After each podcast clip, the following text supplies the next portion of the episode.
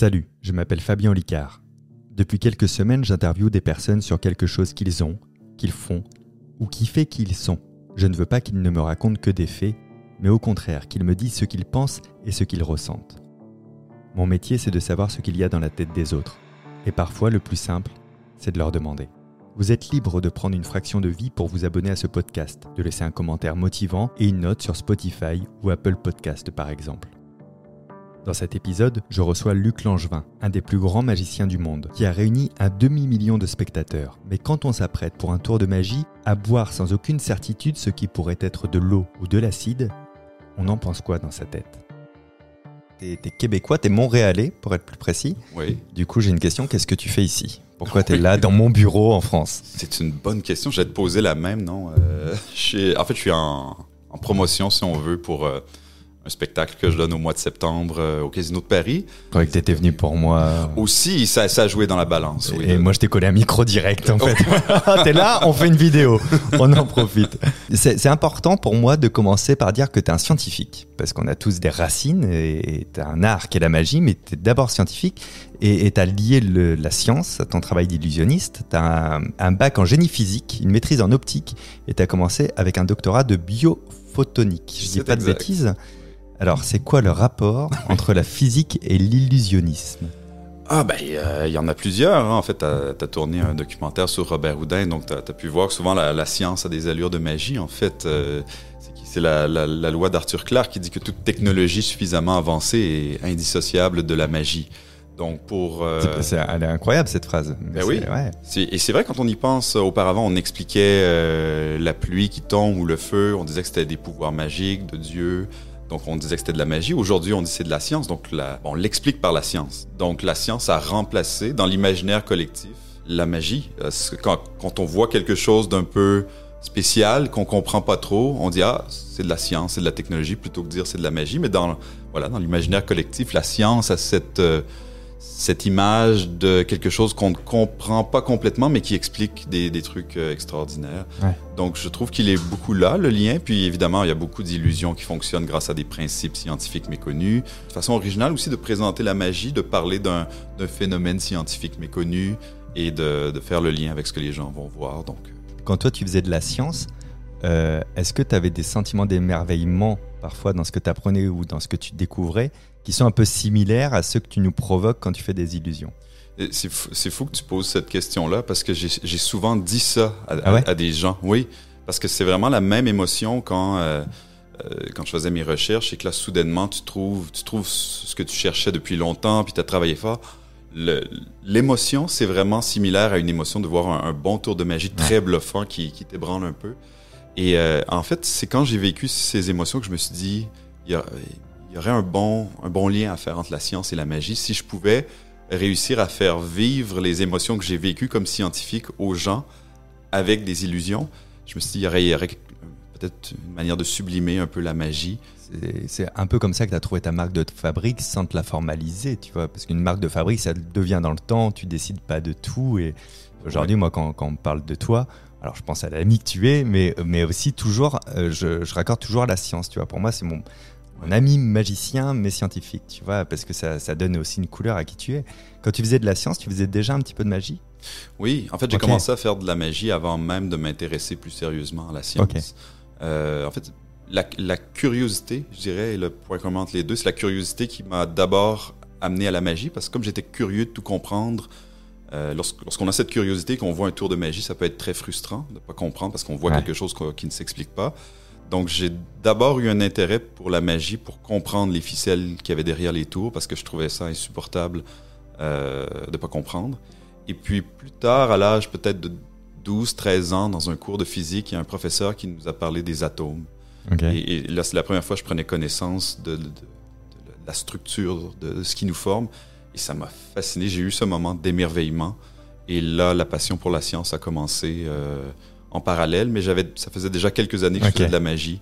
La science est venue se joindre. En fait, euh, à tu cherches à chaque fois à comprendre le monde. Oui, tu vois. ben voilà. C'est, le désir de compréhension qui est, qui est- qui est le point commun. Moi, quand on m'a parlé des atomes, j'ai compris que la vie, c'était du vide. Oui. Que des vides. Et j'ai eu un vertige un peu de. ah, voilà. Mais Ouais. c'est fou, quoi, tu vois. Ouais. euh, Dans Je- l'infiniment petit, tout est vide. C'est Je, incroyable. comprends exactement ce que tu dis quand tu dis un vertige. Ouais. je- J'ai ressenti la même chose.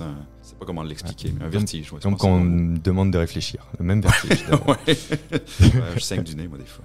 la, la- la science, donc, c'est toujours une source d'inspiration pour toi, on l'a bien compris. Est-ce que tu as d'autres sources d'inspiration qui viennent d'ailleurs euh, ou pas d'ailleurs? Oui, oui, oui. Ben depuis, la science, euh, beaucoup en début de carrière, c'était beaucoup, euh, c'était la structure, là, Ouais. là, vraiment ce, ce- ce dont je, je partais à chaque fois pour créer un nouveau tour. Puis euh, après plusieurs émissions de télé, plusieurs spectacles, euh, je trouvais que je commençais à avoir fait le tour. Donc de plus en plus, j'essaie de, hum, je cherche les émotions. En fait, le point de départ souvent c'est l'émotion. Je me dis quelle émotion je veux faire vivre avec tel numéro ou tel projet, et, ensuite je vais lire, je vais m'intéresser à ce qui est connexe à l'émotion en question. Donc, euh, l'inspiration peut venir de partout. Ça peut être un proverbe entend, une parole dans une musique, quelqu'un qui dit quelque chose, une ombre au sol. Parce qu'en plus, la magie, c'est tellement vaste, tout ce qu'on peut faire. On peut passer à travers un mur, faire apparaître un éléphant, euh, lire dans les pensées. C'est tellement vaste que... Bah, D'ailleurs, c'était fermé à clé, t'es rentré quand même. C'était- ben j'ai pas oui, hein. compris Ben, je me suis dit, euh, je voulais pas vous déranger. Comment est-ce que tu décrirais ton style d'illusionnisme? Est-ce qu'il se décrit ou pas Tu vois, moi, si je devais le décrire à ta place, Oui, Euh, et qu'est-ce que tu dirais, bah, J'espère que c'est positif. je dirais que c'est quelque chose de très créatif et très moderne. C'est-à-dire que Ah, merci. tu me surprends par les tours que tu fais, le, le- le bluff intrinsèque de chaque tour, mais mais au-delà de ça, je suis toujours bluffé aussi parce que tu fais toujours des choses auxquelles je m'attends pas. Le précédent spectacle, c'était le cas. J'étais bluffé par les numéros, mais j'étais aussi bluffé que tu pensé à faire ces numéros, que as imaginé, et j'ai été bluffé par la mise en scène du spectacle. Et c'est dans ton procédé, est-ce que c'est juste ton style naturel ou est-ce que c'est un autre style et que je me plante en fait? Non, non, t'as vu juste, mais en fait, ça me, ça, me touche que tu le décrives comme ça parce que c'est, comme ça maintenant que j'aime, être perçu, en fait, euh, créatif, moderne. Euh, en fait, je dirais que c'est, c'est venu un peu, euh, c'est pas quelque chose que j'ai, qui était prémédité, mais tu sais, au début de ma carrière, euh, je me suis fait connaître par une, une émission, euh, et donc, euh, mais c'était une émission où je faisais de la magie dans les rues, Oui. et le, c'était, c'était des tours, souvent des tours commerciaux, des tours qu'on peut acheter dans les boutiques de magie, parce qu'il y en avait, je devais en faire tellement. En fait, on faisait quoi, sept tours différents par épisode, et on faisait 13 épisodes dans une saison. Et on a fait trois saisons, donc euh, au total, j'ai dû faire plus de 400 tours. Donc là, c'était c'était vraiment la, la, la machine à saucisses. Euh, fa- fallait vraiment. Vous dites ça là. Non, mais on le Non. comprend très bien. Vous connaissez, ouais, voilà. On l'a très Ça- bien ça doit compris. être la machine à Ça va être le titre de la vidéo d'ailleurs, hein. ouais, la, machine à la saucisse. charcuterie, je sais pas. C'est une traduction libre. Mais bref, euh, j'ai fait beaucoup, beaucoup de tours et j'en suis venu à un point où, euh, pas que ça m'ennuyait, mais j'avais besoin de plus pour, être, pour aimer ce que je fais finalement. Et, et quelques fois dans ces émissions, j'avais quand même eu l'audace. Je me suis dit, j'avais risqué, je vais faire quelque chose qui n'est pas un truc commercial, qui n'est pas quelque chose qu'on fait habituellement dans Magie. Je vais essayer quelque chose que j'ai imaginé. Et quand ça fonctionnait et que les gens réagissaient autant que, que pour un tour commercial, il y a toujours le même sentiment de, de, de fierté, de plaisir de voir quelqu'un réagir au tour que tu fais. Mais là, en plus de, que ça soit quelque chose que j'ai créé, que, que, que j'ai imaginé, et de voir que ça produit ces émotions, l'émotion est encore plus forte. Et encore là, c'est difficile à décrire, mais il y a quelque, quelque chose d'enivrant de se dire j'avais quelque chose dans ma tête, je l'ai concrétisé et ça produit ces, émo- ces émotions-là chez les gens. Et donc, soudainement, la création est devenue un peu une drogue. Finalement, j'étais plus satisfait de faire des tours que quelqu'un d'autre avait inventé. La seule chose qui me satisfaisait, c'est de- d'imaginer des choses, de les concrétiser, que ça produise, ça génère des émotions chez les gens. Le risque en vaut la... La chandelle. le- on, dit, on dit ça? Ouais, ou la saucisse. La saucisse. Le risque en vaut la Ouais, saucisse. exactement. Ouais. Ça sera ça le titre du, du podcast. Alors moi je dirais aussi que ton style, tu parlais des émotions, c'est de faire peur à ton public. si je peux me permettre, parce que si je t'ai invité aujourd'hui, c'est aussi pour parler donc euh, de tes passages dans l'émission Diversion qui est présentée par Arthur, Oui. où tu as risqué ta vie pour un numéro. Est-ce que tu, tu vois de quel je parle? Je pense que oui, celui avec l'acide. Absolument. Oui, ok. Absolument. Ouais, bah, Tu vois, si tu hésites, c'est déjà qu'il y en a plusieurs, et je suis d'accord Mais- qu'il y en a plusieurs. Des fois, des, des fois c'était dangereux parce que j'avais pas beaucoup dormi. Des fois, c'était dangereux pour d'autres raisons. Oui, il y avait quand même un risque parce que c'est des, ça, ça reste une illusion, faut le dire. Mais il y avait quand même un risque parce qu'on travaillait avec des produits chimiques, des produits chimiques qui étaient quand même inodores, incolores. Donc, euh, si s'il y avait une erreur qui se faisait, quelqu'un pouvait, pouvait se blesser ou pouvait, ben, pas se blesser, mais Oui, il n'y a pas de risque zéro sur ce non, il y genre avait de jamais choses. de risque zéro. Donc, euh, Quand- quand- comment t'as eu l'idée de ce tour Du coup, tu ouais, tu t'es dit, euh, bon, tout le monde me prend pour un mec sympa. Je vais montrer que je suis, terri- je suis terrifiant dans le fond parce que on est en train de re- te regarder faire ce numéro, euh, on l'a regardé d'ailleurs au bureau euh, avec mon équipe, les gens se recroquevillent un peu. Quoi. Ah Il y a oui. une vraie tension palpable. mais t- mais c'est aussi le but d'un artiste de générer de l'émotion, Ouais, ouais. quelle qu'elle soit. Tu vois. En fait, tu vois, ce numéro, c'est étonnamment, c'est pas l'émotion qui- qui a été l'inspiration, mais comme le, dans, dans Diversion, on m'appelle le scientifique. Donc, j'essaie Oui. toujours vraiment d'avoir un lien fort avec la science.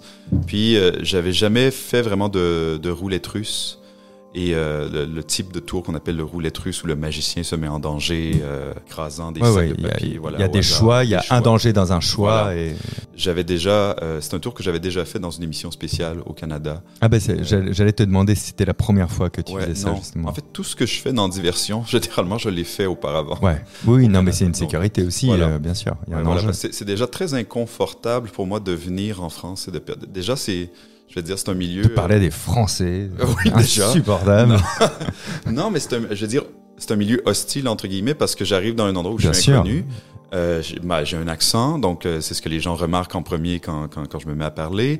Donc c'est pas pas des conditions qui sont idéales. J'arrive sur un plateau, souvent je suis en décalage horaire, donc tout est très tout est contre moi en quelque sorte. Donc j'essaie au moins dans les numéros que je propose d'avo- d'a- d'avoir une certaine certitude face à, à l'issue du numéro.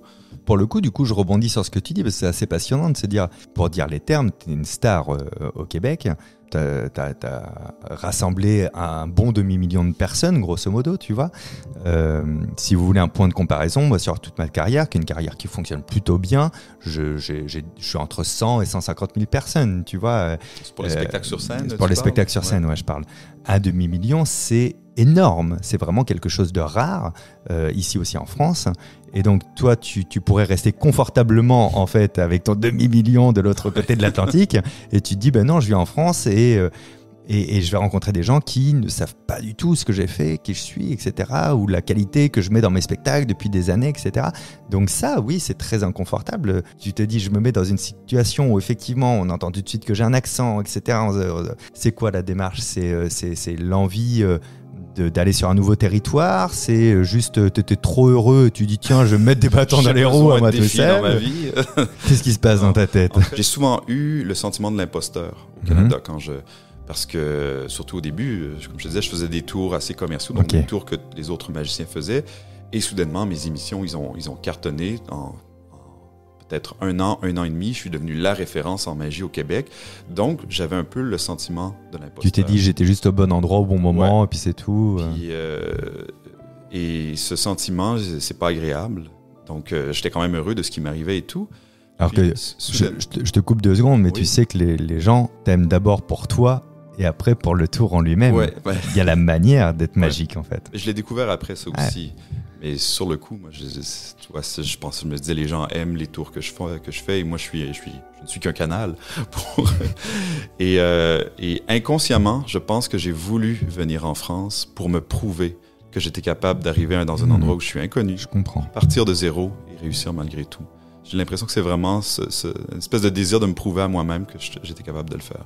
Mais c'est passionnant, de, du coup, pour les personnes qui nous écoutent, de se dire, ouais, ouais, t'as as eu besoin de ce risque-là pour te prouver de ta valeur aussi, de la valeur de ton travail. Je vois le- ton sentiment de syndrome de l'imposteur, tu dis, là, c'est un tour commercial, tout le monde peut le faire, tout le monde l'achète, etc. Donc, comme il ne m'est pas difficile de le faire, euh, bah, du coup, il vaut... ma prestation ne vaut rien. Et en fait, c'est résumer ta prestation magique à l'instant du wow effect, du bluff. Et, et c'était la manière de l'amener de Luc Langelin qui faisait la différence. Quoi. Ouais. Mais, mais je pense que ce- cette perception que tu as, c'est parce que tu es un créateur toi aussi, donc tu t'intéresses au processus qu'il y a derrière. Je ne sais pas si c'est la majorité des gens qui ont ce, euh, ce, ce- ce goût, finalement, ceux qui voient tout le travail et qui l'apprécient. J'ai toujours l'impression que la, que la- parfois la majorité des gens vont apprécier seulement le- la finalité, Ils vont- ou bien ils vont apprécier ce qui vient avant, mais ils ne sauront pas qu'ils l'ont apprécié. Non, mais c'est ça, exactement. Donc, euh, Il y a, il y a- il y a un humoriste que j'aime bien qui s'appelle Verino. Dans son dernier spectacle, tout est fluide, c'est un stand-upper. Donc tout est très très fluide et très très drôle. Et à un moment donné, il, il fait un blanc et il dit Ma grand-mère est morte. Et euh, il fait Ah, pardon, hein, il n'y a pas de transition, hein, c'est un peu brutal. Il n'y a aucune transition avec ce que je disais. Et là, il chuchote et il dit Mais qu'est-ce que l'auteur a voulu dire? L'auteur a voulu dire que par cette transition qui n'existe pas, il a mis en avant que durant une heure et demie, vous n'avez jamais senti une transition car elles étaient très bien faites. et c'est sa manière de. Et c'est vrai que quand il dit ça, là, c'est pareil, tu dis, même moi, pour le coup, qui a un regard sur les spectacles, c'est c'est vrai que depuis une heure et demie, ça s'enchaîne. Je n'ai jamais rien vu. Ah, hein. wow, il a- ah ouais. Donc le fait de des fois de ne rien avoir à dire, c'est un gage de qualité sur ce que tu as vu, tu vois. C'est Ah euh, ouais. C'est parfois, comme tu dis, c'est un gage de qualité quand le, le travail derrière est invisible. C'est ça, hein. pas. bien sûr. La- L'invité à qui tu avais fait le tour de l'acide, c'était Camille Lou. Oui. euh, qui était paniqué. Qu'est-ce que tu ressens toi à ce moment-là? C'est ça qui m'intéresse aussi, ce qu'il y a dans ta tête. Quand tu vois que toute l'assemblée est stressée, est-ce que toi tu es dans ton numéro, donc de toute manière le reste n'existe pas? Ou est-ce que tu te dis j'ai atteint mon but Ou est-ce que tu te dis ah, je, voulais pas, je voulais pas les stresser à ce point Tu vois? C'est quoi le discours intérieur? Non, ben, euh, en fait, moi, à chaque fois que je suis dans un numéro, surtout dans un contexte comme celui de diversion où c'est un tournage, euh, il y a beaucoup de caméras, il y a du public sur place, euh, c'est comme si j'ai besoin de, de faire comme s'il n'y a rien de cela qui Ouais. existait, puis d'être complètement focusé sur ce ce qui, sur ma performance, sur le, le Faut pas texte. ma, sur faut pas que ma langue fonde, faut pas Ouais. que ma langue fonde Oui, dans voilà, l'acide. faut, faut pas que j'accroche le bécher. Puis c'est drôle parce que tu dis euh, quand tu vois que tout le monde est stressé, mais je le vois pas en fait Ouais. parce que j'avais Ouais. les yeux bandés. Ah oui, Mais- oui, bien sûr. ouais. Mais même, Ouais. même si j'avais les yeux ouverts, c'est toujours comme ça. Je, suis, je deviens en état d'hypervigilance, mais sur tout ce qui est tout ce qui concerne le numéro. Puis je vois, c'est pas que je perçois pas les réactions, mais je suis tellement concentré sur ce que je fais et sur ce qui s'en vient, puis d'être alerte à si jamais il dit quelque chose, d'essayer de rebondir là-dessus pour que ça soit drôle ou pour que ça. J'ai pas beaucoup le, le plaisir finalement. Le, le plaisir, je l'ai après quand c'est fait. Hmm. Ouais. Là, je m'en- et puis c'était bon, on me dit c'était bon. Ah, là, là, j'ai Ouais. le petit velours, mais pendant, c'est un moment de. C'est comme si c'était une performance olympique, puis que tu veux juste bien faire, puis on célébrera après. Si. Ouais. Donc c'est vraiment, c'est vraiment comment je me sens dans, durant ces, moments-là. Mais c'est un truc que j'ai entendu d'autres artistes de scène qui sortent de scène et qui, moi, j'ai pu dire euh, alors, t'as as, aimé ce qui s'est passé? Il fait Je sais pas vraiment encore. Ah ouais, Je- une espèce de blackout euh, de l'environnement, comme tu dis. euh, T'as as, d'autres numéros qui ont suscité autant de stress que celui-là sur scène ou à la télé? Je parle de stress pour les autres. T'as eu quoi, par exemple? Ouais, on a fait un numéro, euh, je pense qu'on l'a fait dans Diversion aussi, où c'était un numéro d'évasion, j'étais attaché dans une boîte, il y a une espèce de mâchoire euh, qui menace de se refermer à tout moment. Donc ça, c'était peut-être le deuxième numéro le plus dangereux. Il y en a trois. J'ai fait aussi un hommage à Houdini, euh, qui était particulièrement dangereux aussi. Je dirais, il y a toujours véritablement un risque. À chaque fois, on a quelqu'un, euh, un sauveteur sur place au cas où ça se passe Ouais. mal. Mais depuis- depuis que je suis papa aussi, je, je fais moins ces tours-là. Ouais, ça se comprend, tu t'es assagi. Ouais, ça vaut. Je me dis, je suis capable de générer des émotions aussi fortes sans prendre de risques Ouais. pour ma santé. Donc, Absolument. voilà. Et, et est-ce qu'il y a un numéro, alors pas forcément qui fait peur, hein, euh, je rebondis dessus, qui selon toi a créé un avant et un après dans ta carrière Moi, il y a un numéro de toi qui m'a marqué. Je te le dirai après parce que c'est peut-être le même, on verra. Qui sait? Je sais pas si c'est celui-là. Bah, moi, je sais que j'ai vu une différence. euh, c'est un tour qu'on appelle le, le rajeunissement. Voilà, bon, c'est exactement celui-là. Je suis très content de ce numéro. On l'a fait sur le plateau de, de Drucker quand justement quand j'ai commencé à, à venir en France parce qu'on s'était dit bon c'est le numéro peut-être qui avait bien marché.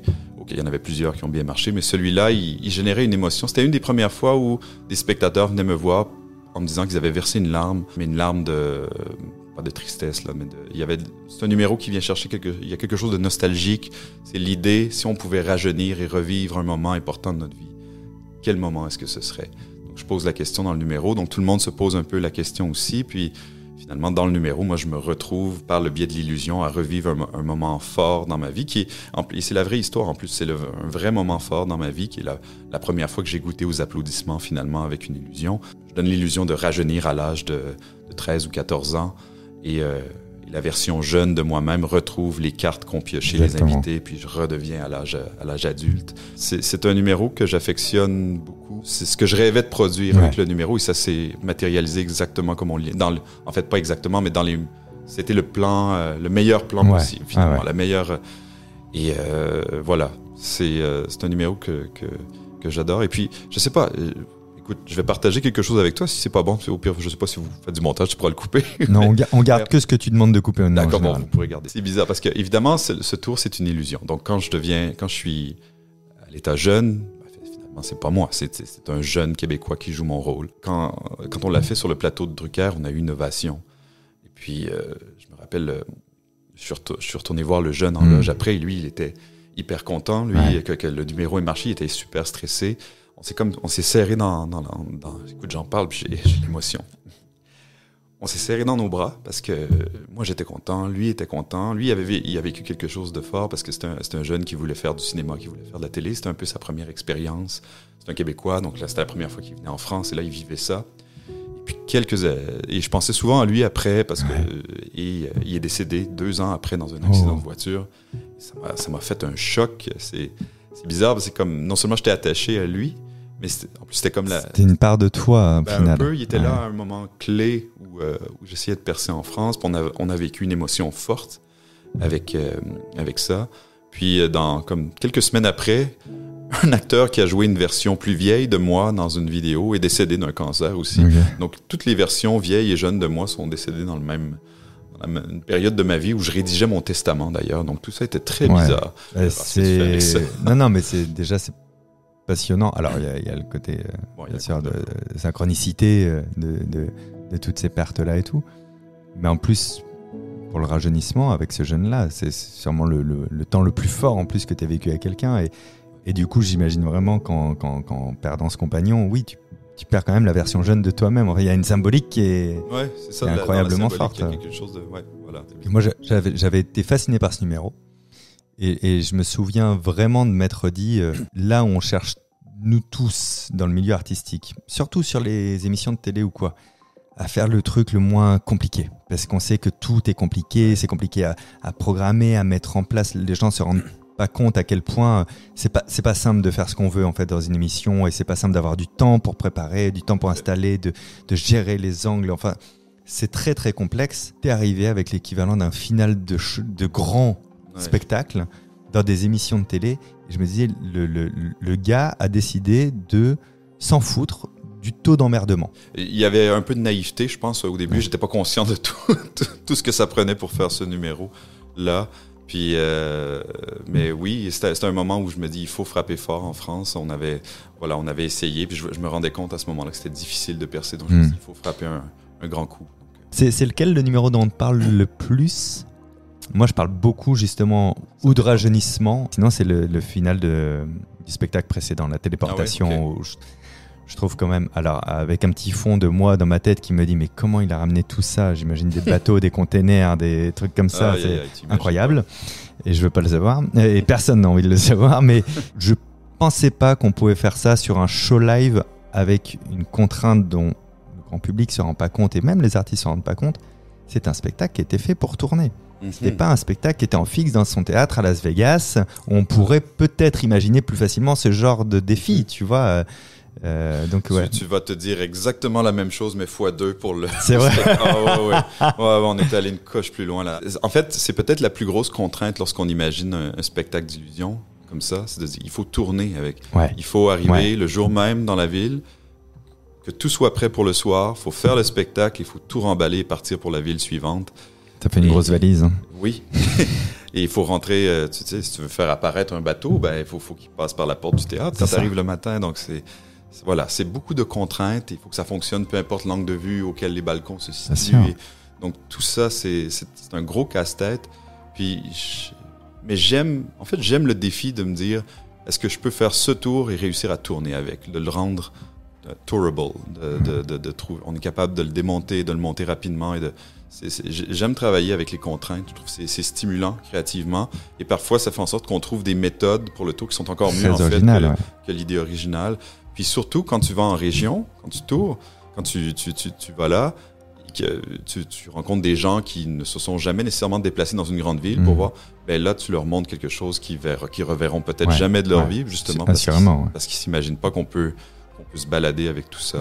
Donc ils vivent une émotion encore plus forte. Donc c'est ce qui motive aussi. De, tu sais que pour l'instant, ce que je retiens de notre conversation, c'est que tu es ton pire ennemi. Hein. Dès que ça va bien, tu trouves une manière d'avoir une difficulté quand même dans la vie. Ouais, je comprends bien. Sinon, c'est pas amusant, c'est trop facile.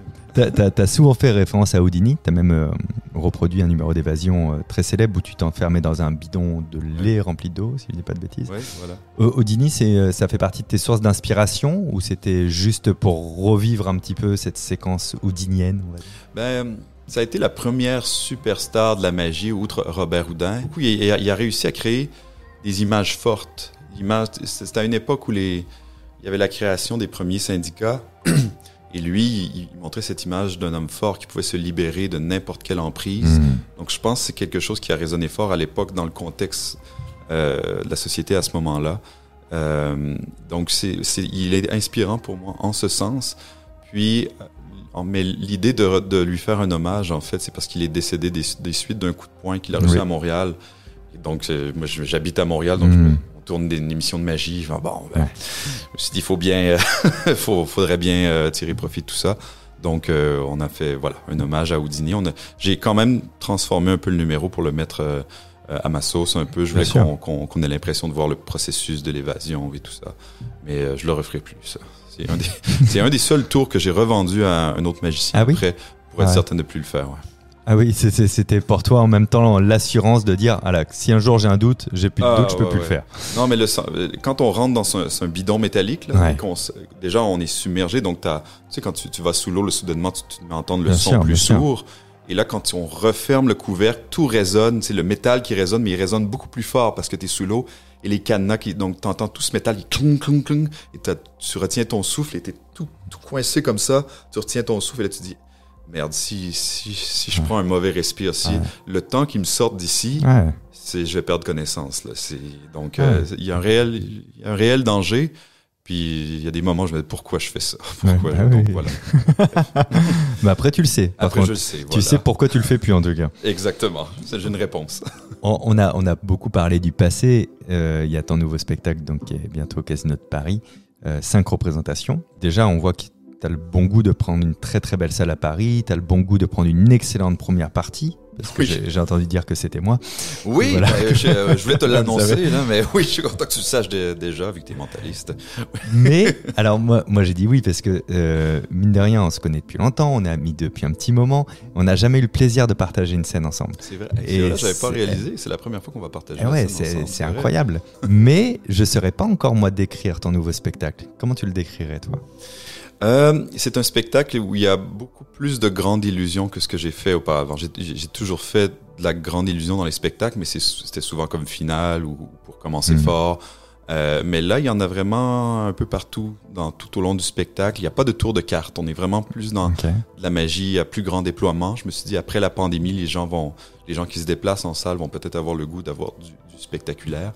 Et euh, ben, le spectacle s'appelle Vérité, avec un S, euh, un thème que, que, la pandémie m'a inspiré aussi avec tout ce mouvement Oui. conspirationniste et euh, de voir qu'en fait la vérité peut être très différente dans, dépendamment euh, dans les yeux de qui elle se trouve.